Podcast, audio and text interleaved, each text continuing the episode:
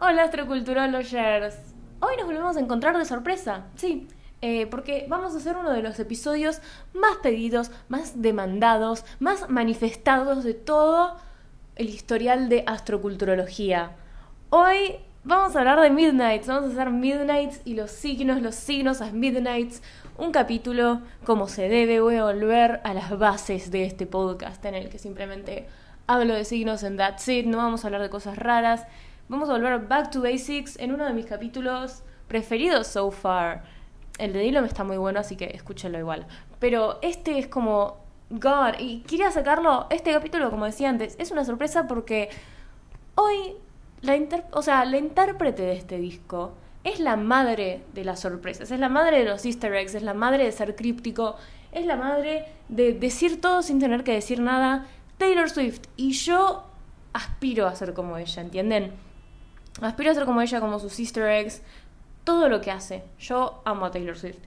Iba a sacarlo el día que salía el álbum, pero después me di cuenta y leí, va, no me di cuenta, leí que este iba a ser un álbum visual, que iba a tener muchos videos musicales, etcétera, y dije, quiero hablar de los videos musicales también, porque aparte los videos de Taylor, You Guys, son un pedazo de videos. No es que es un video de ella haciendo Lavender Haze y haciendo el signo de la paz y yo no sé, como que son videos in their own way. Aparte que ella empezó a dirigirlos ahora, como que tienen todo un significado.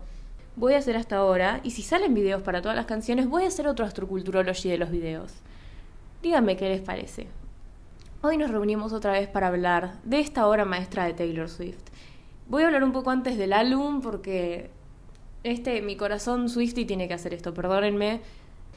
Este álbum es es lo, o sea, el otro día en TikTok vi un TikTok que decía este es el álbum más Taylor Swift que existió en el mundo que Taylor hizo y la verdad es que sí.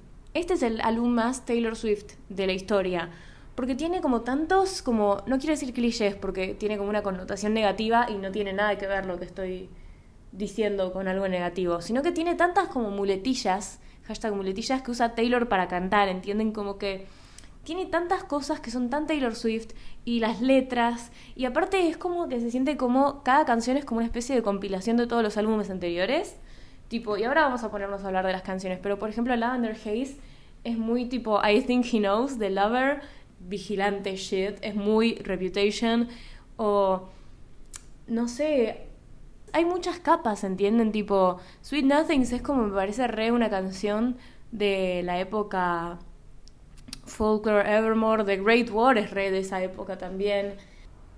Es, es, es increíble, es increíble este álbum, me encanta. Es literalmente, o sea, es Taylor Swift para la gente que ama Taylor Swift. I love it. I love it so much. Y vamos a hablar de las canciones. Vamos a hablar de las canciones porque vamos a volver. Pero empecemos con la primera canción. Vamos a ir, vamos a llevar este álbum en orden, porque yo, como vengo diciendo, tengo una confianza plena y ciega en Taylor Swift y creo que si ella puso estas canciones en este orden es por algo. Y aparte sí, porque sabemos que siempre los tracks uno representan algo, los cinco representan otra cosa, que generalmente es sufrimiento, pero bueno, y así sucesivamente. Entonces, nada, vamos a empezar con Lavender Haze. Lavender Haze, irónicamente, me parece que es de Aries. Y digo irónicamente porque vieron que yo a lo largo de este podcast les vengo taladrando la cabeza de que Aries es el primer signo del zodíaco, Aries es el pionero, el que no empieza todo, es un signo cardinal y los cardinales, o sea, la cosa característica de los signos cardinales es que empiezan cosas nuevas. Y bueno, eso, ahí está nuestra primera característica de Aries, que este es el track que empieza todo este álbum.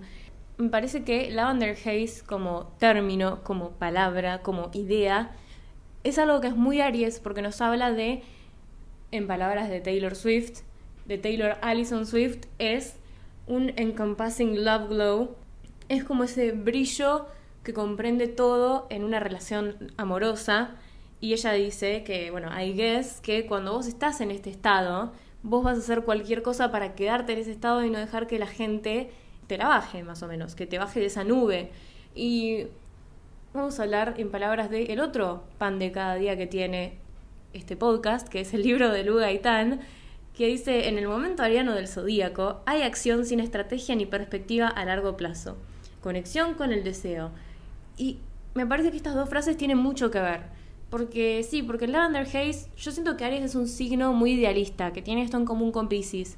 Es un signo muy idealista que se concentra en su deseo, en lo que quiere y en mantener eso, en conseguir eso, cueste lo que cueste, ¿entienden? Y es como que tiene ese deseo que tal vez dura poquito o mucho y se obsesiona con eso y es tipo hasta que no lo tengo, hasta que no gano, no me lo saco de la cabeza, ¿no? Y una vez que lo consiguen, dos cosas, o se aburren o están tipo, bueno, voy a basar toda mi personalidad en este win. Yo no soy Sega, yo soy esta cosa que conseguí gracias a mi esfuerzo de Aries. Me parece que esta, esta forma de describir el término de Lavender Haze que tiene Taylor es muy eso, porque ella dice literalmente, o sea, vas a hacer cualquier cosa para quedarte en ese estado de enamoramiento total, de, de, brillo de amoroso, ¿entienden? Esa honeymoon face y no dejar que la gente te tire abajo, porque aparte de ser idealista, Aries es un signo que es full optimista, o sea, es re optimista. ¿Entienden por dónde voy? Tipo, esto de tener esta, este estado de, de amor que claramente es insostenible, pero como lo querés tanto y es tanto lo que deseas, estás focalizado en agarrarlo. Y aparte, ella, como que me, esto me pareció full Aries también, que ella dice que encontró este término cuando estaba viendo Mad Men, la serie, y dice, ah, me gustó el término, y lo busqué, y justo significaba esto, entonces, guess what, lo voy a usar, tipo, eso, no sé, tiene, para mí tiene una conexión, pero es algo que no puedo describir. También porque en esta canción Taylor habla de que no encaja con el modelo tradicional de lo femenino, ponele, en los lyrics de The 1950s Shit They Want From Me, o la del de todo lo que me siguen preguntando es si voy a ser tu, tu bride, tu novia, así tipo para casarse. Y, y cómo la sociedad como que capaz a ella medio la condena por no querer ser estas cosas, ¿entendés? No querer dejarse definir por estas ideas que se tienen sobre los dos tipos de chicas que hay, ¿entienden? Y sí, y aparte porque esto de la gente de Aries tiene como, más que nada las mujeres, tienen este tema de que son medio lo que nos espera de una mujer que es tipo ir de, de frente, ser conciso sobre lo que querés, ser como agresiva a veces o asertiva en la forma en la que vas a buscar lo que tanto querés. Y eso a la gente le intimida y no le gusta y te condenan en whatever. Y, Taylor habla de esto en esa canción. Pero bueno, también Aries es un signo que es muy espontáneo y como les decía antes, tiene una gran conexión con el deseo. Y eso lo vemos en I Just Wanna Stay in That Lavender Haze. Y en el iconic lyric que dice I'm damned if I do give a damn what people say. O sea, como que si me, si me importa, si me empieza a importar lo que la gente diga de mí, cagué, ¿entendés? Como que yo solo me quiero quedar en lo mío. Yo solo quiero vivir mi deseo. No voy a dejar que la gente se meta con eso. ¿Y por qué digo lo de la espontaneidad? Porque es esto, como que siento que en esta canción Taylor está como en la etapa inicial, de nuevo Aries inicios, de cualquier relación en la que empezás a sentir esto tan nuevo y como te da tanto entusiasmo, tanta euforia, no te concentras en, ay, este será el tipo de chico con el que quiero estar a largo plazo.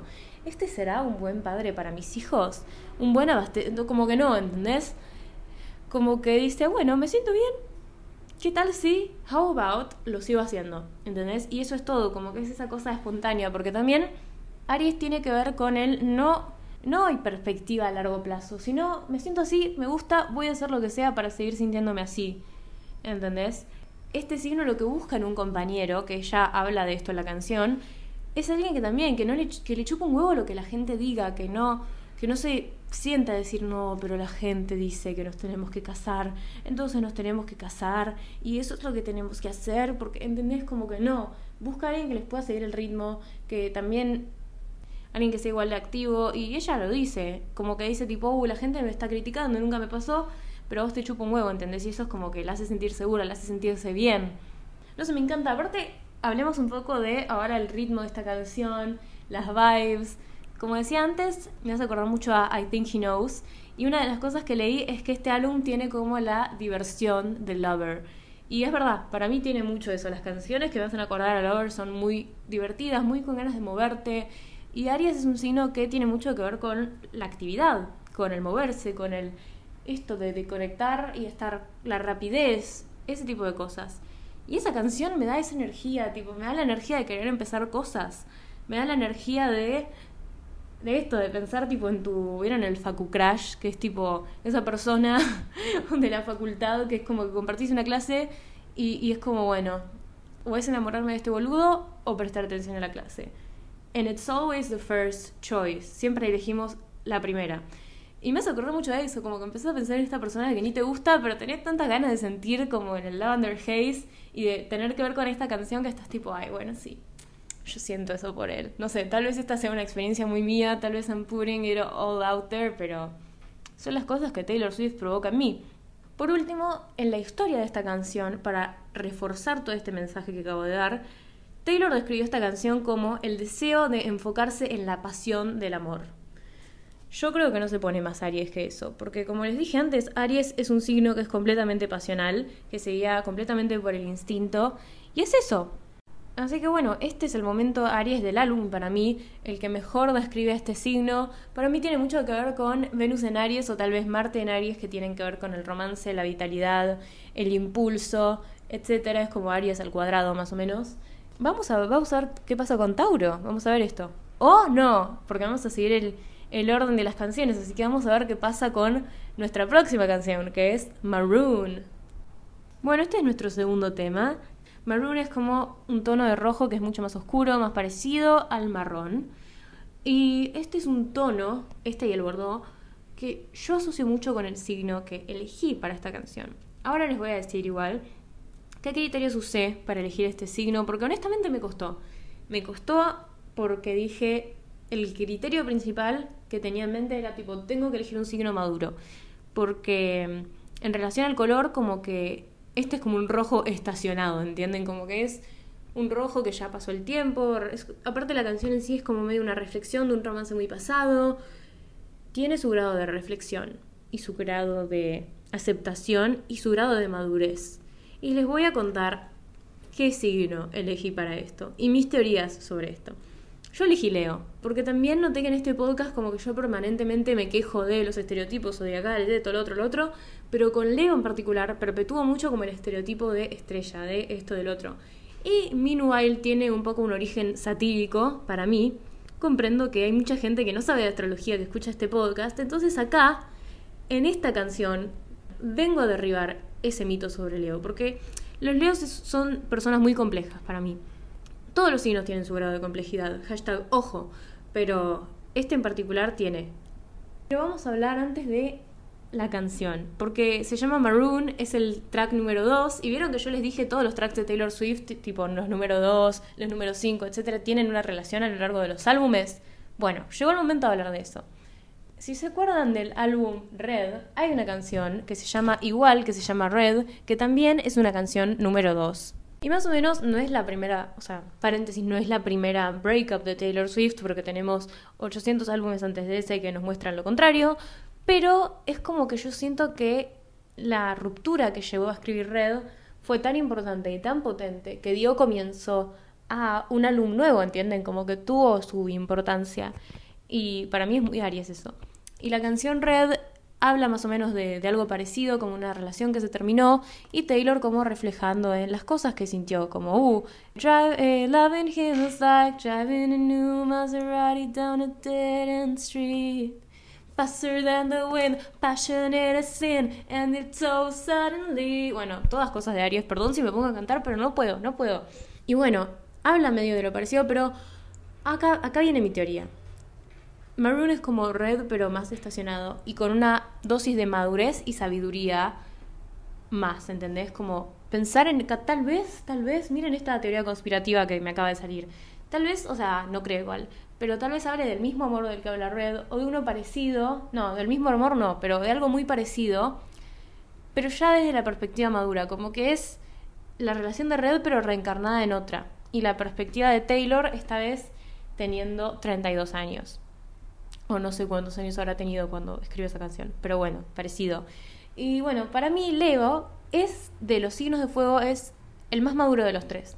Porque si bien Sagitario tiene su dosis de sabiduría y filosofía y etcétera, no me parece que sea tan maduro como Leo. Y creo que es porque Leo es un signo de modalidad fija. Pero para eso les voy a explicar las modalidades un poco. Nada, los cardinales, paréntesis, Aries, Cáncer, Libra, Capricornio se supone que son los que comienzan las cosas, como les dije en la canción pasada, y los mutables, paréntesis, Géminis, Virgo, Sagitario, Piscis, son los que las terminan. Pero los que sostienen las cosas, los que permiten que las cosas se finalicen de una forma de una forma buena, ponele, o que las cosas tengan sentido, lo más importante, que es el sostén, lo hacen los signos fijos, que son Tauro, Leo, Escorpio, Acuario. Y para mí estos signos tienen mucho de parecido entre los cuatro. O sea, todos los, signos que comparten modalidad tienen un grado de, parecerse, pero para mí la modalidad fija son muy parecidos entre ellos. Entonces, por esta razón Leo me parece más maduro. Aparte porque para mí Aries representa el corazón, ponele, o sea, el corazón en el lado de el impulso, el deseo, etcétera, y no pensar las cosas antes de hacerlas. Y Sagitario representa el cerebro, como que es muy de ultra racional. Va, no sé si ultra racionalizar las cosas, pero es más de encontrarle una razón a las cosas, ponerle razones filosóficas, etcétera, etcétera, que igual no impide que haga lo que se le cante el orto porque es un signo de fuego, then again.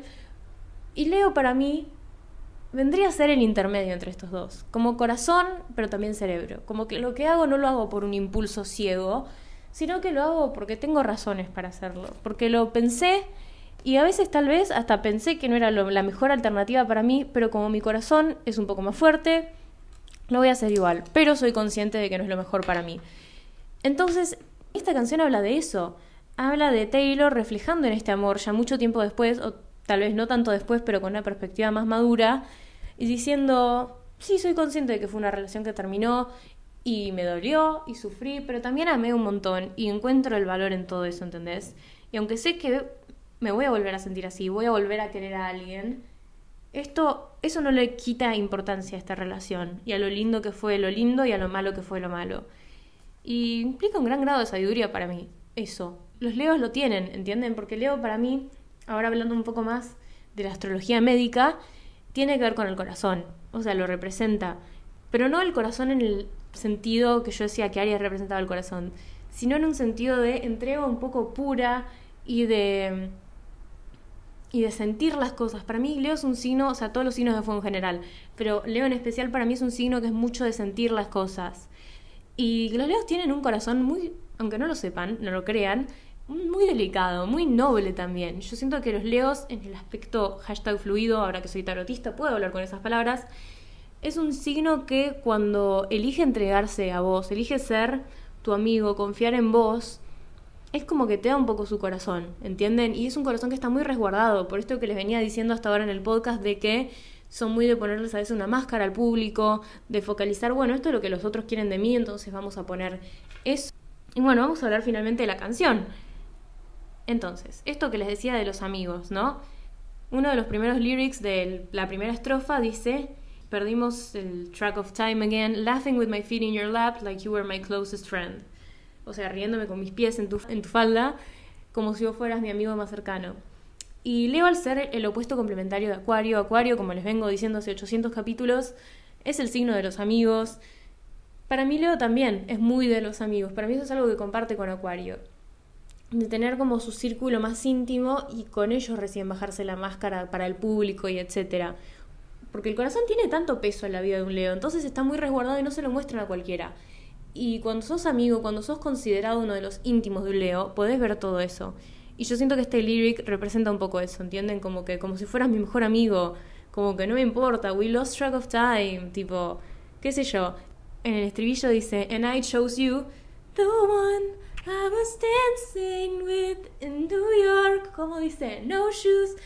En traducción para los que no hablan inglés dice, y yo te elegí, el The One, el único con el que estaba bailando en Nueva York sin zapatos. Haberlo elegido a este chabón es como, ya está, ¿entendés? Como que confío en vos plenamente. Más porque para mí Nueva York representa mucho este lugar donde pasan las cosas, hay gente que tiene mucha importancia, mucho peso en el mundo del espectáculo, un lugar donde estás como en la spotlight, o sea, se habla en el 1989, que es el álbum que la puso en la spotlight de Taylor, habla muchísimo de Nueva York. Para mí representa tipo, yo te elegí para bailar en este lugar tan público, sin zapatos, ¿entendés? Como para soltarme el pelo y ser yo verdaderamente en el ojo del público, porque te quiero tanto, ¿entendés? Como que ya no me importa. Después como que habla de un montón de recuerdos con él que representan este color. Y después viene la segunda estrofa. Porque para mí, banken, yo creo que estos recuerdos tipo, ay, the burgundy on my t-shirt, na, na, na, na, na, na, na, como que tiene mucho que ver con Leo porque para mí este signo comparte mucho la nostalgia de cáncer. No es la misma nostalgia y esa nostalgia no tiene tanto peso como tiene en un cáncer, pero yo siento que los leos tienen su dosis de nostalgia. Y no la, de no la muestran porque cuando sos un signo de fuego es tipo, muestro vulnerabilidad, soy pollo, entonces nada, pero la tienen. Entonces para mí, por eso es tan, tan relevante los recuerdos que hacen acordar este color en la canción. Volviendo a la segunda estrofa, este, esta es la parte en la que todo se va a la mierda, en la que Taylor y el, y el chabón se dan cuenta de que la relación no va a funcionar, o sea, de que están como cortando, dice cuando vino el silencio, estábamos temblando, ciegos en Hazy, ¿cómo, cómo puede ser que nos hayamos perdido de vista otra vez? Como que, qué frustración que esto se esté terminando, qué sé yo. Y ella dice, Carnations you had thought were roses, that's us. Busqué un poco el significado de este, esta línea en particular y lo que se dice es que, nada, cuando uno piensa en el romance, en el amor, el romance es muy tema de Leo para mí también vos pensás en las rosas, como que decís, ah, sí, pensás en San Valentín y hay como una imagen de una rosa, tipo, hagan la prueba, busquen San Valentín en Google y van a ver eso. Eh, pero se dice que las carnations, que no me acuerdo el nombre en español en este momento, me van a tener que perdonar, son como el paso inferior, ¿entienden? Como el, la rosa es como el endgame, el amor romántico por, el por preferencia, el mejor de todos. Las carnations son como un amor más infantil, más juvenil, más que no va a durar tanto como el primer amor, la adolescencia, ese tipo de cosas, ¿entienden? Entonces lo que está diciendo con esta línea es un poco tipo, fuiste un amor juvenil, un amor más de paso y yo pensé que era el amor que me iba a quedar hasta el día en el que yo me muriera, etcétera, etcétera. Y that's us. Y después le dice, I feel you no matter what, como que yo, como que esto, boludo, tipo, tiene este corazón puro de, te sigue sintiendo, ¿entendés? Como que las cosas no funcionaron, pero te sigo sigo teniéndote y los rubíes, tipo de la próxima línea que es de Rubies I Gave Up, los rubíes, las cosas buenas, los lujos, todas las cosas que me perdí por estar con vos, como que no me importan. No me importan porque, o sea, vos fuiste mucho más valioso que todas esas cosas que, que di. Y me parece pic Leo, porque es esto, o sea, en la luz de, uh, mi corazón está herido, el romance, esto, lo otro, lo perdí. Como que ahí es cuando entra en juego la otra mitad de Leo de la cabeza que dice tipo, no importa, fue alta experiencia y la verdad hice esto sabiendo que tal vez no iba a salir completamente bien y no me arrepiento porque viví, o sea, dejé, me permití ser vulnerable con vos. O sea, es hermoso, it's so beautiful, literal. Eh, y bueno, después el, el estribillo que dice, And I lost you, the one I was dancing with in New York, no shoes. Que es lo mismo, pero en vez de I chose you es I lost you. Y esto para mí habla un poco de la nostalgia leonina, de esto que es tipo, bueno, y después te perdí con el que bailaba en Nueva York sin zapatos, y miré arriba al, cielo y era maroon, y, y desacuerda de las cosas de nuevo. Y Leo para mí tiene esto, que lo hablamos un poco en la parte de Manny Delgado del episodio Modern Family, allá como por hace dos meses, que son muy dramáticos y son muy poetas y tienen mucho que ver con el arte. Y para mí esto es re artístico, tipo decir, y medio dramático, esto de decir, miré al cielo y era este color que me hace acordar tanto a vos, ¿entendés? Y estabas en todos lados. Y, sí, porque los leos también al ser fijos, como que les cuesta dejar ir las cosas un poco. De no lo ven, pero es así, les cuesta un poco dejar ir y dejar ir las mentalidades que ellos tenían tan fijas y etcétera. Para mí en eso se parece mucho a Scorpio. Puente dice, And I wake with your memory over me, that's a real fucking legacy. Esta me parece que es la parte de... No sé cómo escribirla, no quiero decir racionalización, pero es como la parte más mental en la que dice tipo, sí, me levanto acordándome de vos, pero ese es un verdadero legado, como que fue una relación, amé, sufrí, perdí, etc. Pero es un verdadero legado, fue una verdadera experiencia Leo. Pasamos por todo, hubo muchísima pasión, muchísimo romance, muchísimo compañerismo entre los dos, nos permitimos ver la verdad de cada uno y eso es la, la majestuosidad de Leo. Valió 100% la pena. ¿Entendés? That's a real fucking legacy. To live. Y bueno, llegó el final de la canción. Pero vamos a hablar un poco de la descripción que figura en Genius, porque habla un poco de esto de Red, que dice, Red describe un amor que era Burning Red. Este es una more grown up, o sea, una versión más madura, más crecida, más adulta de una historia de amor como la de Red. lo que les decía. Aparte también dice, Maroon es la segunda canción en Midnights y tiene similaridades con Red y Clean. ¿Entienden? Como que, o sea, para mí es literalmente esto, esta cosa leonina, tipo, el intermedio entre la pasión y el corazón herido y el orgullo herido y todo lo que pasó en Red, tipo el caos de Red, y la racionalidad medio completa de Clean, tipo, no, no me voy a dejar caer por vos de nuevo, porque ahora aprecio estar bien más que nada, es como mi filosofía de vida estar clean, qué sé yo, y esto es como que está en el intermedio. Listo. That's it. Vamos con la próxima. Ahora tenemos el, entre comillas, lead single de Midnight's Anti-Hero. Es la primera canción que tuvo un video musical, And it's very special. Vamos a hablar, pero primero les voy a contar el signo que elegí para Antihero. Elegí sin ninguna duda, o sea, mi intuición. In the back of my mind estaba este signo cuando vi Antihero porque me daba mucho esas vibes. Decidí seguir mi intuición, soy un signo de fuego. Elegí a Géminis porque mm, muchas razones. Primero, ah, Dios mío, no, no vamos a hacer eso. Vamos a hacer, vamos a hablar de la letra y la canción en sí, después voy a hablar del video musical que la verdad es uno de mis favoritos de Taylor Swift, o sea, los videos que sacó hasta ahora, que son dos, son la verdad another level, así que nada, créditos a Taylor. Pero bueno, vamos a hablar de la canción en sí. Yo siento que Taylor, primero el título, ¿no?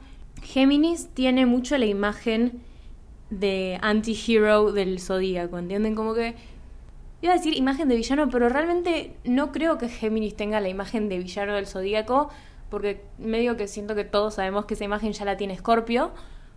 Pero, it's true, o sea, yo no creo que Scorpio sea el villano del zodíaco, pero generalmente al que no sepa de signos, cuando le decís Scorpio, está tipo, ah, fake, o algo, tipo, no sé, no sé, no sé por qué. Pero la gente que más o menos sabe que leyó alguna vez el horóscopo de la revista TKM allá por 2015, siempre te dice, los Géminis son los dos caras, son los falsos, Primero clarifiquemos qué es un antihéroe. Un antihéroe es aquel personaje que, o sea, es el principal, es el protagonista, pero, va o no, no necesariamente, pero tiene los intereses contrarios a lo que vendría a ser el héroe de la, de la película, de la serie, por ejemplo. Tenemos a Fleabag como un ejemplo de antihéroe. Y bueno, es como que es el héroe que representa todas las cualidades que no debería tener un héroe o que representa cualidades distintas a las que vendría a tener el héroe estereotípico. Entonces nada, Géminis para mí me parece mucho el antihéroe del zodíaco porque porque tiene mucho esta mala fama de tener dos caras, como ya dije, de cómo está con todos, como está siempre en algún lado, no está con nadie, como que no representa la cualidad ideal de, ay, el amigo fiel, la persona pura que pone a los demás antes que él y que esto y que lo otro y lo demás allá tiene estas cualidades medio de andar siempre en todos lados, estar mucho en su cabeza, no estar 100% en el, en el momento a veces, o sea, es un signo mutable. It's what's expected of him, pero bueno, empecemos con la letra.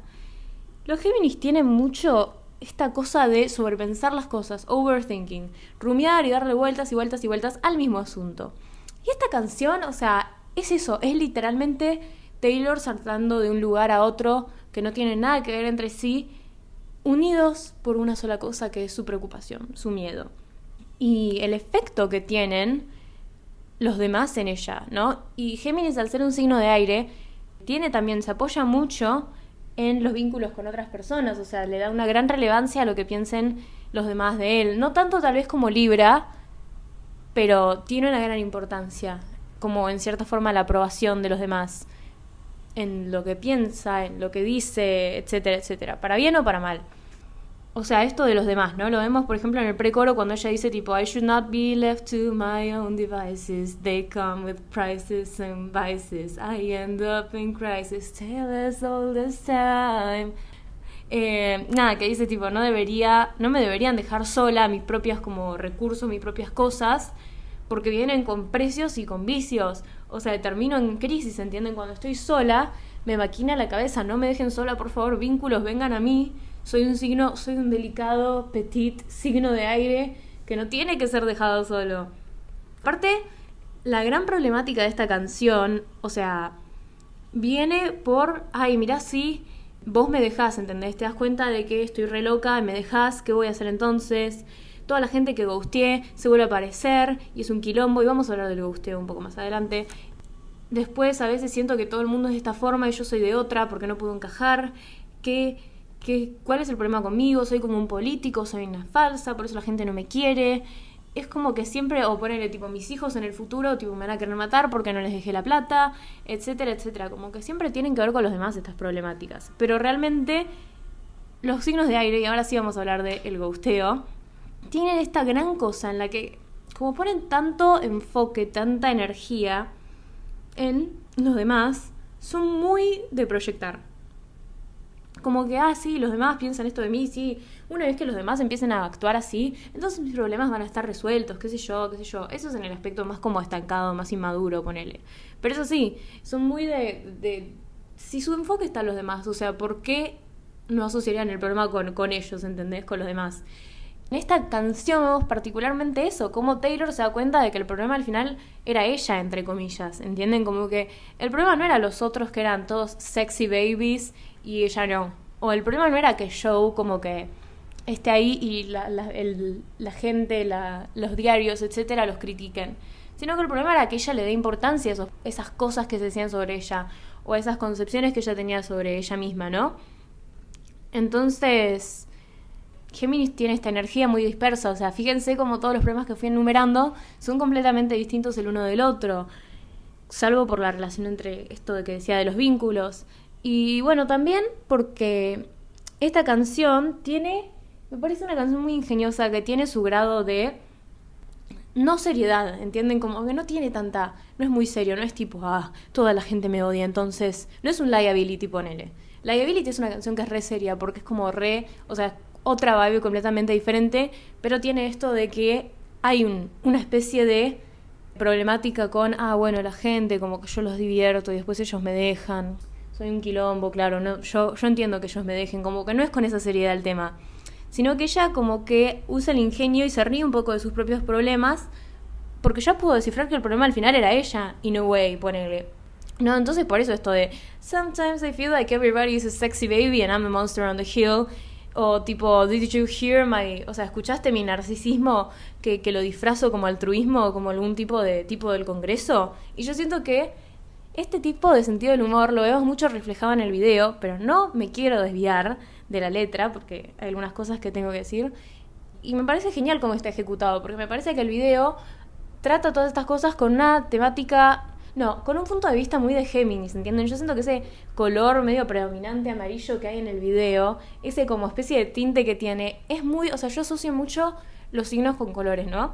Y el Géminis lo asocio muchísimo con el amarillo y que haya tenido como ese efecto, como esa cosa medio quirky, medio vintage, eso me, hace acordar muchísimo a Géminis, pero bueno, more on that later. También está el hecho de que los Géminis son el signo que duda de absolutamente todo. O sea, según el libro de Lu Gaitán, Géminis como que tiene todas las preguntas y Sagitario tiene la respuesta. Y notice how I said la, la respuesta y no las, porque bueno, vamos a hablar de eso cuando hablemos de Sagitario, que es el signo de Taylor, o sea, va a ser una canción la que venga a representar a Sagitario. Pero bueno, y esta canción es como una especie de constante duda sobre todo, ¿entendés? Como que, uh, sí, voy a envejecer, pero me voy a poner más sabia. ¿Y qué si no me pongo más sabia? Entonces, en ese momento, las midnights, sobre pensación de Géminis, se van a convertir en mis tardes. Y, y toda la gente que yo gusteé va a venir a, mi cuarto y, van, y no me tienen que dejar, ¿entienden? Como que es muy esa energía, medio estresante. That me estresa con solo tener que decirlo.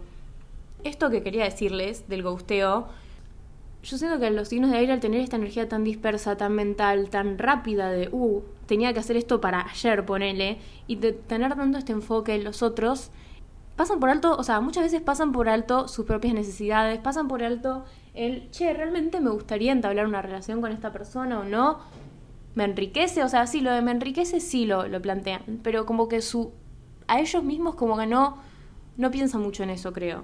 Depende obviamente de todo el chart, pero bueno en general. Y mm, yo siento que por esto es que se meten en relaciones y realmente es como que relaciones que no necesitan y que no les convienen. Entonces llega el momento inevitable en el que empiezan a sentir una incomodidad tan grande con esa persona que se dan cuenta de que no es lo que querían. no, o sea, no se alinea con sus valores, etc. Y eh, los signos de aire generalmente no les gusta el conflicto. O sea, Géminis es como tirar comentarios shadies. Y Acuario es como conflicto, pero como una forma de revelación. Y Libra es tipo, no, no conflicto, nunca jamás. Pero todos ellos tienen algún grado de relación con el no querer el conflicto, o querer salir del conflicto de una forma más intelectual, más de comunicación, más verbal, no tanto de irse a las piñas tipo signo de fuego, o de, no sé, mandarte una, una carta documento tipo signos de tierra, o tirarte toda la ropa en una valija desde la ventana y prenderle fuego tipo signo de agua, ¿entienden? Eh, entonces nada, no sé qué iba con esto, pero Ah, sí, lo del ghosteo. Entonces, como que para evitar el conflicto tienden a ghostear a la gente, ¿no? Es tipo, no, bueno, es, es para su mayor bien. Y at the end of the day, no, no está bueno ghostear a la gente, pero who are we to judge? Hablemos del video. El video me da Massive Gemini vibes por todas estas cosas que dije. Pero también porque literalmente Géminis está representado por, y estoy teniendo un momento de déjà vu en el que hablamos de hentai de Rosalía Géminis está literalmente representado por los gemelos. ¿Y qué tiene Taylor por primera vez en su carrera, si no me equivoco, en este video? Una gemela. La gemela, o sea, no es la gemela malvada, pero es como la gemela divertida. O sea, literalmente las dos caras, Dios mío, es como que se ven las dos caras de Taylor Swift, ¿entienden? Como esto de que los Géminis tienen dos caras, pero de ella, como la parte más nerdy, menos outgoing, menos de salir, eh, más que le cuesta salir de, de su shell, de su caparazón interactuar con la gente, que se siente más insegura. Y este otro lado, que viene y le dice, sí, tomate todo, no sé qué, tipo, vengamos acá, vayamos allá. Y bueno, después está la Taylor gigante, que se termina siendo amiga de ellos al final del video. Y nada, se ve esto que tiene de la reflexión, o sea, como de un espejo. Pero ella, en este caso, es un espejo de ella misma y sus inseguridades o sea, aparte también lo que decía, ¿no? Del ingenio de Géminis. De esto, esto que decía, la forma de Géminis de vengarse es tirar comentarios shady, pero ingeniosos, inteligentes. ¿Y qué vemos acá en este video de Anti-Hero? Uno que salió en el cumpleaños de Kim, Miss Kim Kardashian, al igual que el resto del álbum. Pero dos, que en la escena del funeral de Taylor están los hijos el casket, o sea, el, lugar donde está Taylor, que no me sale el nombre, Dios mío, y está la nuera de Taylor, la que se casó con uno de los hijos. ¿Y cómo se llama esa mujer? Kimber. Por los que no saben, Kim Kardashian se llama Kimberly Noel Kardashian. Se llama Kimber, la chica, pero ahí no termina toda la shade ingeniosa Kim Kardashian, sino que también cuando se empiezan a pelear tipo, ah, ¿quién hizo que mamá no nos dejara plata? qué sé yo, el hermano del marido de ella le dice, ay, Kimber, pero ¿cómo puedes decir que no sos una gold digger si literalmente estás usando su ropa, tipo la ropa de alguien muerto? Y recordemos de again, quién estuvo usando la ropa de una celebridad sumamente célebre que murió hace mil, Kim Kardashian, cuando usó el vestido ultra controversial de Marilyn Monroe. Y aparte, el último hint de shade que pude detectar, yo junto a todo TikTok que me ayudó en esto, fue el hecho de que el hijo, el otro hijo de Taylor, se pone, o sea, literalmente está grabando todo el funeral sin que la gente lo sepa y lo descubren, que fue lo que le hizo Kim Kardashian a la supuesta llamada con Kanye West que tuvo Taylor, que después se descubrió que estaba toda editada la llamada.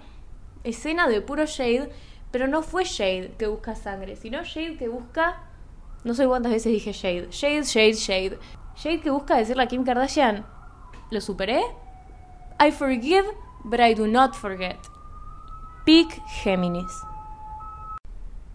Ok, esperen, un minuto. Me olvidé de un dato de vital importancia para el análisis de esta canción. El análisis astrológico de esta canción. Taylor, en el estribillo, dice, y abro comillas, dice, I'll stare directly at the sun, but never in the mirror. O sea, voy a mirar directamente al sol, pero nunca me voy a mirar al espejo. Y si bien tiene que ver con las inseguridades de este lyric, también lo podemos tomar como otro ejemplo de proyección de los signos de aire. Como por ejemplo, esto que les decía. O sea, sí, voy a mirar directo al sol, pero antes, antes de reconocer mis propios actos y que las consecuencias de ellos son culpa mía, prefiero mirar al sol, prefiero quedarme ciega. 100%. Aparte, otra parte de, la Taylor Shady, perdón, pero es que estuve viendo el resumen de esto y me pareció que había algunas cosas que tenía que destacar, es que ella en el estribillo también dice At tea time, everybody agrees. Y este es otro momento de la Taylor shady e ingeniosa, porque como saben algunos, en la era del problema con Kimi Kanye, etcétera, etcétera, Kendall Jenner, Kendall Jenner tuvo la audacity de subir una foto con una bata larga tomando té diciendo, ay, tea time o algo así, tipo, en alusión a lo de Taylor. Entonces nada, que Taylor use este término y que diga everybody agrees, tipo que ella es el problema, con el tea time es otro ejemplo de Taylor Allison Swift siendo shady, shady y justificada. Ahora sí, vamos a Snow on the Beach. Y bueno, ahora tenemos la colaboración que tuvo todo TikTok en Vilo. La colaboración que une dos comunidades, dos comunidades que tienen mucho en común. La comunidad de los amantes de los DILFs y la comunidad de amantes de Taylor Swift. Estos son los fandoms de Lana del Rey y de Taylor Swift. Porque no sé cómo definir a las Swifties. Es como que estoy muy metida en el fandom como para autodefinirnos, entonces. También soy re fan de Lana del Rey igual. No se olviden que yo a mis 15 entré con Summertime Sadness. Iconic. Pero bueno, hablemos de la canción. Para hablarles de esta canción, les quiero contar una pequeña historia. La historia de Pisces. Pisces es un signo que tiene mucho que ver con lo místico, lo que no se ve, la espiritualidad. Y sí, a veces en su in their worst behavior. Pisces es un signo muy fatalista. Como les dije en el capítulo de Dylan, es un signo que es muy de decir, oh, estamos todos condenados a la muerte y no hay nada que podamos hacer para cambiar nuestro destino, yo no creo que pueda pasar nada, etcétera, etcétera. Pero también es un signo que tiende mucho a creer, como les decía antes, en la magia, en la espiritualidad, este tipo de acontecimientos mágicos.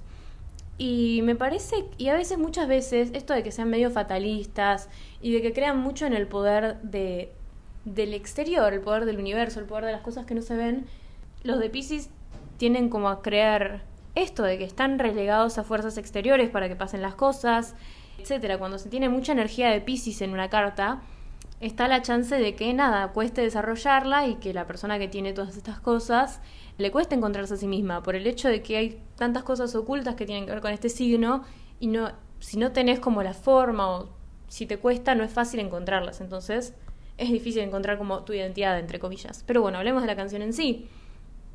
¿Por qué creo que esta canción es de Pisces? Porque por esto que les decía, por este pensamiento mágico y medio y medio de baja autoestima de ay, este chico me quiere, no puede ser. A mí, que soy una doncella, que no sé qué, tipo, ¿cómo podrá ser que pase esto? Es como un milagro, es como que el universo se alineó para que me pase esto a mí, ¿entendés? Como que un poco en esa forma de pensar. Porque aparte tiene toda esta como storytelling que ya de por sí como suena con el arreglo de cuerdas y todo eso parece un cuento de fantasía y Pisces es tipo el amo, amo y señor de la fantasía on their best behavior, ¿entienden? Como que tienen una imaginación de la puta madre, it's envidiable. Y nada, el coso, el principio, la primera estrofa suena como un cuento. O sea, empieza One night, a few months ago, I saw flecks of what could have been lights, but it might just have been you. O sea, una noche, hace muchas lunas, vi pedacitos de lo que podrían haber sido luces, pero puede ser que haya solo sido vos, pasando al lado mío sin que yo me haya dado cuenta. La vida es emocionalmente abusiva y el tiempo no me puede parar tanto como vos. Entonces, primero que este storytelling es full, full, full, full Pisces, porque es exagerado. No se olviden que Pisces está regido por Júpiter, el signo de la expansión, etc. Y también porque esto es muy fantasioso y es muy de, oh, el mundo me ha bendecido con un amante, tipo, miren. O sea, parece una historia de, de fantasía. Y aparte cuando dice Life is emotional abusive, es como full exageración, full fatalista, tipo, come on. Lo que decía Taylor en la descripción de este tema era esto que les decía yo, como que es como que vos pensás que es un milagro que el otro te quiera, porque nunca pensaste que te iba a pasar a vos, ¿entendés? Entonces es como Snow on the Beach, tipo, cosas que vos pensaste que nunca, nunca ibas a vivir para ver. Weird but fucking beautiful, flying in a dream, no hay lyric más piscis que esto, no me voy a cansar de decirlo. O sea, volando en un sueño, stars by the pocketful, o sea, dice que vos me quieras hoy se siente imposible. Y bueno, después aparece el icónico verso, icónico y extenso verso de Lana del Rey, Like snow on the beach, like snow. Ah. Que aparte, si se fijan, este verso que canta Lana del Rey es muy Pisces, porque como les dije antes, Pisces es medio el signo de las cosas inexistentes. Entonces acá vemos el signo de Lana, o sea, el, el verso de Lana del Rey en full display, porque está oculto. No sé, estaba muteada la pista y cuando subieron el, máster como que se olvidaron de desmutearla. Y nada, hay que ser Pisces y tener intuición para adivinar dónde estaría.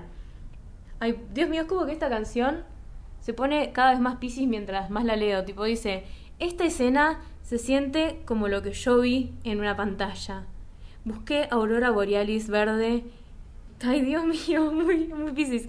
Por esto, porque también tiende mucho a basarse en los libros de fantasía, en las películas. La gente que tiene mucha energía de Neptuno, que es como el, el ruler moderno de Pisces, el regente moderno de Pisces, tiene mucho esto de refugiarse, buscar refugio en las cosas que son verdad, en ver series, en ver películas todo el tiempo, como cuando se sienten abrumadas, como para escapar a otra realidad. Y esto, ¿entienden? Como que esta, ah, esta escena de que me ames, se siente como lo que viene en una pantalla es como una aurora borealis green, como que, come on. Y también dice, mi sonrisa es como si me hubiera ganado un concurso. Este signo puede ser el tipo de persona que es muy supersticiosa, por más de que, por mucho acuario, por mucho capricornio, mucho cualquier otro signo escéptico que tenga en la carta, son muy de creer en el destino, en el misticismo, como que todos tienen algún grado de espiritualidad. Y esto lo vemos, o sea, y superstición también, porque acá en el puente dice, yo no puedo hablar porque tengo miedo de jetearla, de jinxit, como que... ¿Vieron cuando está la famosa creencia de si no lo digo entonces va a pasar? Bueno, eso. O también dice, ni siquiera me atrevo a desearlo porque tengo miedo de que se vaya. Y aparte de esta cosa, como yo les decía en el, episodio de Rosalía, que este signo tiene esta cualidad de artista, o sea, es el verdadero signo del artista, el poeta. ¿Y cómo está escrita esta canción? O sea, dice, tus ojos son flying saucers, que andas a ver qué carajo es, de otro planeta. ¿Puede ser que esto sea alguna cosa real? Puede ser. ¿Y cómo está escrita nuevamente? Como que... Es muy increíble, es muy mágica esta canción. A mí me encanta y literalmente la descripción, los dejo con esto, dice, es sobre el raro fenómeno de dos enamorados simultáneamente enamorándose el uno con el otro y lo describe como un light and dreamy track, o sea, una canción ligera, dreamy, soñadora. Y bueno, eso es todo lo que tengo para decir de esta colaboración. O sea, perdonen si estoy sonando muy manija en esta parte en especial, pero es que, o sea, mis dos grandes ídolas, va, falta Lady Gaga, ¿no? Pero mis dos grandes inspiraciones, las dos personas que fueron las regentes de mi adolescencia, hicieron la canción and I'm a bit in shock. Así que vamos a ir con You're on Your Own Kid. Ok. Tenemos You're on Your Own Kid. Tenemos la canción número 5. Ustedes saben lo que eso significa. Creo que elegí un signo. Creo que esta elección es un poco controversial. Y les voy a contar cuál fue para poder debatirla todos juntos a la distancia. Elegí a Capricornio, porque me parece, hear me out, me parece que esta experiencia que se cuenta en You're on Your Own Kid es como una experiencia muy importante que comienza, Capricornio, signo cardinal, algo nuevo, una nueva mindset en Taylor. Y es como una especie de core memory que está basado en, los obstáculos, en el struggle, en el esfuerzo, etc. Y todas esas cosas para mí representan peak Capricornio. Porque Capricornio como signo representa en palabras de las escrituras que citamos todos los días en este podcast, hechos, no palabras. Pero también representa bajar las cosas a tierra, ser pragmático, ser estratega, o sea, ver las cosas a largo plazo. A veces puede ser un poco pesimista, exigente, pero cuesta la liviandad, cuesta tomarse las cosas de forma, bueno, no es nada, qué sé yo, le quise. Como que cuesta eso, es un signo que también nos habla de las limitaciones y restricciones un poco. Y vamos a hablar de la canción. Porque sí, yo siento que esto es como medio una coming of age canción. Porque sí, porque Taylor empieza con una vista como muy inocente de este amor, etcétera, etcétera, y después termina y es como que se convirtió en una persona completamente, no sé si completamente distinta, pero fue un cambio muy relevante en su vida. ¿Entienden? Pero vamos a ver los lyrics. Dice: Summer went away, still the yearning stays. I play it cool with the best of them. Bueno, no voy a cantar todo, perdón. Estoy tratando de contenerme, pero no puedo. Dice: Dice, el verano se fue, still el. como la reflexión, pero es como una reflexión medio triste, como stays, o sea, se queda. Y yo, como que bueno, lo dejo pasar, como que I play it cool. Y después dice, espero pacientemente. Paciente es una palabra clave en la historia de Capricornio. Like, en serio. Espero pacientemente. He's gonna notice me. It's okay, we're the best of friends. Eh, para mí, esto de we're the best of friends tiene mucho que ver también con Capricornio. Porque ustedes dirán, ay, pero Acuario no es el signo de los amigos, y Leo, y etcétera. Sí. Pero yo siento que esto de de ser amigos, como que no muestra que ella se hizo amiga de él para enamorarlo, sino que ya eran amigos y es como que es algo que pasó, es como una, en cierta forma, como una especie de obstáculo cuando te enamoras de un amigo un poco, porque es como que no podés hacer como que no te está pasando nada, como que es una, una restricción, no sé si una restricción, pero es un tipo de obstáculo, eh, porque nada, es como que sabes que hay alguna chance de que no sea correspondido y es como que es una situación muy incómoda y bueno, restricciones Capricornio. Anyway. Pues dice, I didn't choose this town, I dream of getting out. There's just one who could make me stay all my days. Y esto, esto, esto, esto me parece también. ¿Saben por qué?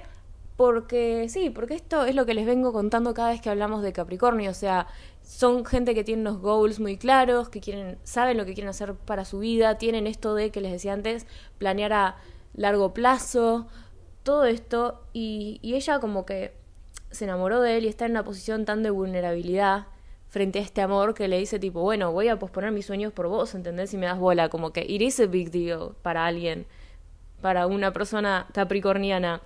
Pero bueno, después tenemos el precoro que dice lo de From sprinklers, splashes to fireplace ashes, etcétera, etcétera. Y dice, I search a party of better bodies just to learn that you never cared. O sea, que la, la fiesta de, de, cuerpos mejores para darme cuenta de que nunca te importé. Y ahí es como el primer crack en esta relación. Pero vamos al, al estribillo primero, que dice, You're on your own kid, you always have been. O sea, estás solo, niño, siempre lo estuviste.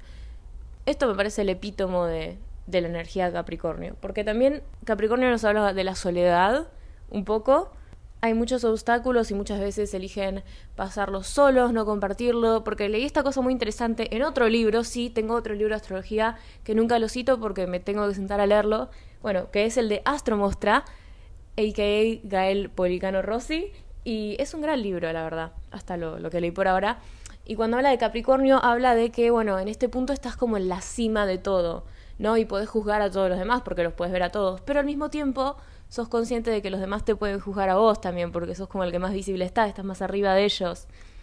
Y bueno, esto nos acordó un poco a la descripción de la carta del emperador de Tarot, que nada, habla de, las de que hay una persona muy responsable, que tiene un cargo de liderazgo, un cargo muy importante, y que no todos pueden ser reyes, no todos pueden ser emperadores, y que nada, por eso, como es un vínculo de desigualdad, porque sos como que hay una parte que es como más dominada y otra parte que domina, que es el rey, hay mucho, como mucho juzgamiento, ponele, de la gente dominada, como que lo ven y no entienden la vulnerabilidad que conlleva ese lugar. Esa es la descripción de mi libro de tarot. No me vengan a correr. Bueno, entonces, Capricornio como que a veces tiene que ver con la soledad para mí, porque tiene que ver con esto, no quiere exponer sus problemas porque está esto de yo los puedo ver, o sea, puedo recurrir a ellos para pedirles ayuda, pero ellos me pueden juzgar, ¿entendés? Pueden no reaccionar como él quiere. Y, Capricornio es como que tiene un estatus, una imagen pública que es medio sagrada, in a way. Eh, sea cual sea la definición de estatus, imagen pública para ellos. Entonces, nada, it is a big deal. Ella que se expone en esta fiesta, a la que seguro como que es el tipo de fiesta al que ella no suele ir, porque es el de Better Bodies, como la fiesta de los populares, ponele. Eh, entonces, como que se expone en ese lugar público y se da cuenta de que él nunca le importó. O sea, juzgada y después you're on your own, estás solo, no vas a recurrir a nadie porque ya está, no confías más en el amor. Y bueno, siempre estuviste sola, como que porque nunca le contaste a nadie de esto, entonces como que enfrentaste todo el problema sola. Es, Qué Capricornio ella. Y bueno, después dice, eh, veo el Great Escape, adiós Daisy May. Daisy May creo que es un personaje del Gran Gatsby. Y Daisy May es como un personaje que es como muy la que es bonita y que sigue las reglas y qué sé yo. Y ahí es como que en este momento Taylor dice, listo, ya está, no voy a hacer más la de Daisy May, voy a hacer Taylor porque el amor está muerto, solo queda Taylor. Después dice, algo diferente, creció escribiendo en mi habitación y también agrega, escucho mis canciones en el estacionamiento. O sea, sí, otra vez es una experiencia muy de este signo porque es como, bueno, el amor no existe, voy a ser exitosa, ¿entendés? Como que ya no hay nada que se interponga en mi camino de estrella. Entonces, nada, ella se va, aparentemente, según mi teoría, y se vuelve Taylor Swift, o sea, empieza a escribir canciones, qué sé yo, le empieza a ir bien, y está tipo en el estacionamiento, no sé, en el auto, y escucha sus canciones en la radio, cosas así. Viene la culminación, o ya lo dije antes, pero la, segunda culminación de la energía Capricornio en este tema que nada, ella como que retoma un poco el preestribillo, dice, ah, from sprinkler splashes to fireplace ashes, y después dice, di mi sangre, sweat y lágrimas por esto, o sea, fui la, la host, la, la, que organizaba las fiestas, o sea, me maté de hambre, como si me fuera a salvar el, beso perfecto, porque sí, o sea, esto de sacrificar, darlo todo, esto, no me importa cuánto me cueste, lo voy a conseguir, esto, Capricornio, then again, quiero, donde pongo el ojo pongo la bala, o trato, por lo menos, ¿no? Y lo vemos en esto, esto de, que les decía, de las restricciones y limitaciones en las escrituras que citamos en este, podcast, habla de que las restricciones a veces alimentarias, porque Capricornio también tiene que ver con la nutrición, como que cáncer es más como la nutrición en el sentido de alimentos y comida rica y etcétera, y Capricornio es más tipo nutrición, ¿entendés? Tipo la gente que come, no sé, un huevo y arroz blanco y, y, vegetales con ningún tipo de condimento para hacerle bien a su cuerpo. Entonces nada, también tiene que ver un poco con la restricción alimentaria en el lado estancado del signo, digamos, y esto lo vemos porque ella dice starve my body, o sea, me caí de hambre por él, por, por como el que era su goal en ese momento. Después el goal terminó siendo el original, que era su carrera de música, pero igual. Y después dice, like I'd be saved by a perfect kiss. O sea, eso, es medio pisciano igual nada. Después dice, eh, los chistes no eran graciosos, agarré la plata y mis amigos de casa no saben qué decirme. Y después, bueno, nada, I looked around in a blood-soaked gown y vi algo que no podían llevarse porque habían páginas que había pasado ya con los puentes quemados. Todo lo que vos perdés es un paso que tomás esto, me aguanté los chistes, me aguanté esto, me aguanté lo otro. Después, vieron que siempre, siempre, siempre está el estereotipo de Capricornio amante del dinero, amante del estatus social, que va a hacer cualquier tipo de cosa para ganar estatus. Bueno, I took the money. Listo. O sea, yo no creo que tenga que ver con eso. No creo que Taylor sea ese tipo de persona ni que lo haya escrito por eso. Pero si vamos a entrar en la joda del estereotipo, ahí tienen. ¿Por qué esta canción es de Capricornio? Dice la palabra money. Listo. I rest my case.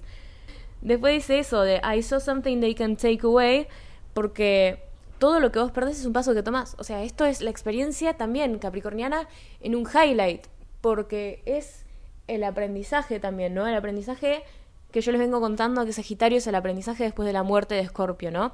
Pero es un aprendizaje bastante optimista, qué sé yo, y Capricornio es más cuando se asienta ese aprendizaje. Y no es como, ay, bueno, qué bueno que me morí porque aprendí 10 millones de cosas y es genial, mi vida es genial, yo soy más sabia por eso, sino que es tipo, qué paja que me morí, qué paja que me pasó todo esto, la verdad la resufrí. Pero bueno, qué sé yo, aprendí esto y ahora como que nadie me lo va a sacar, ¿entendés? Como que está sentado, signo de tierra, empieza un nuevo siglo. it was the end of an era but the start of an age, signo cardinal.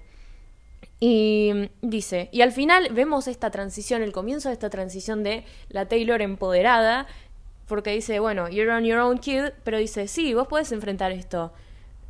O sea, you're on your own kid siempre lo estuviste, pero es como un completo significado, una resignificación de esto, porque antes you're on your own kid, you always have been, es como un lyric que se usaba como para que ella se decía a sí misma, para tirarse abajo, ¿entendés? Como, uh, siempre estuviste sola, siempre tuviste que enfrentar todo sola, porque, no sé, porque nadie te quiere, porque esto, porque el otro. Pero ahora está diciendo, siempre estuviste sola y mira todo lo que lograste, ¿entendés? O sea, sí estás sola, pero vas a enfrentar esto, o sea, es distinto la soledad. Antes era soledad, ahora es tipo estar sola. ¿Vieron esa, esa frase re, re Tumblr de being lonely and being alone are different things? Bueno, sí.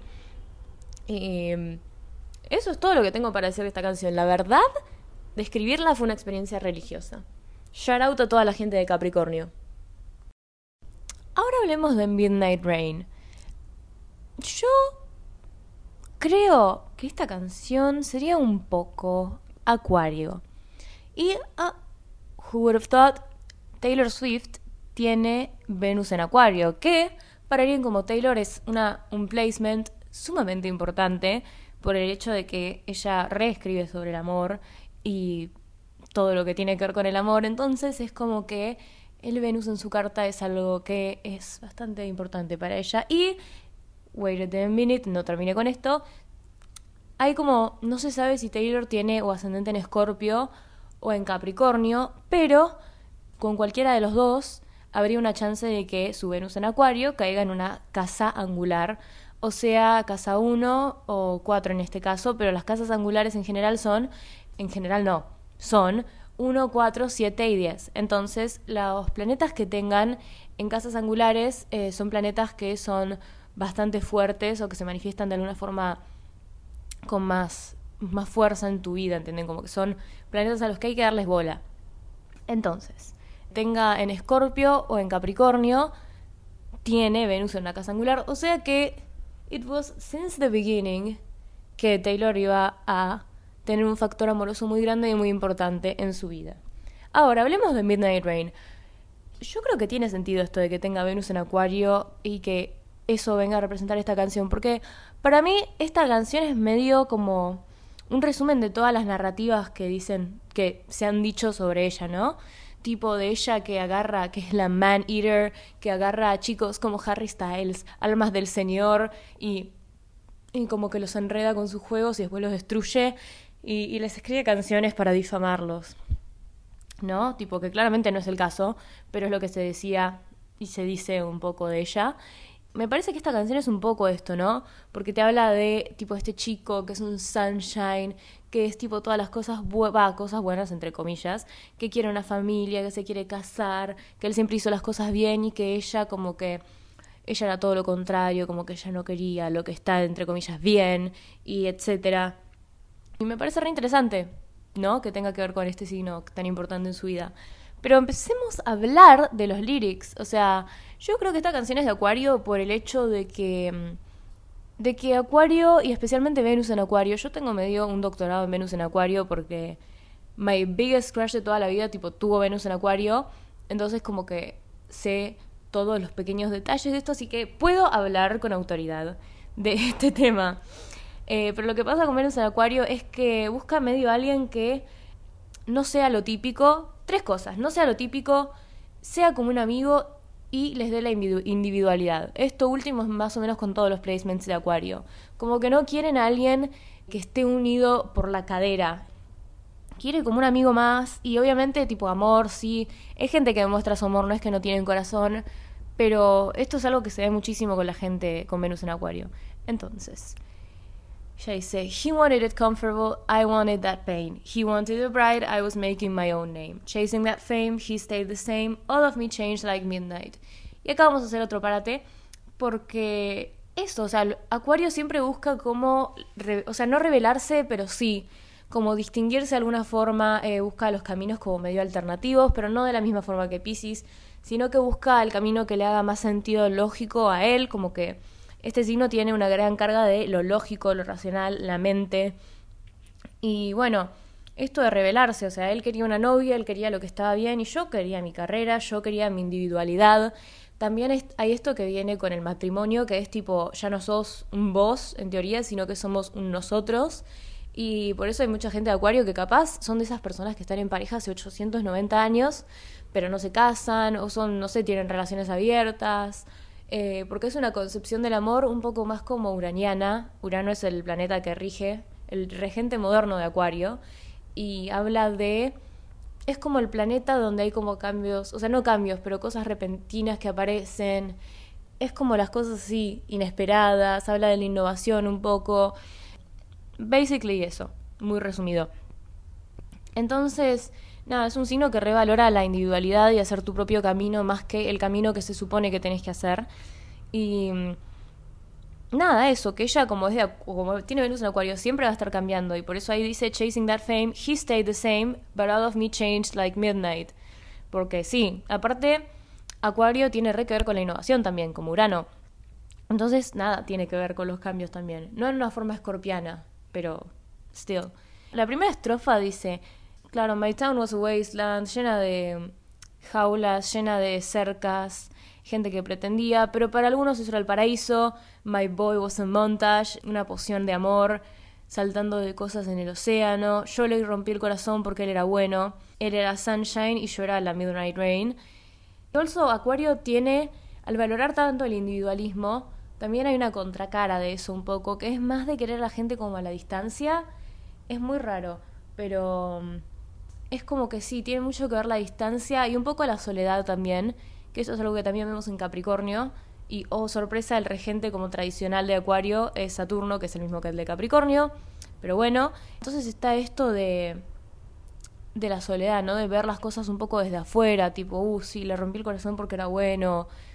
Bueno, voy a seguir sola, qué sé yo, pero es como...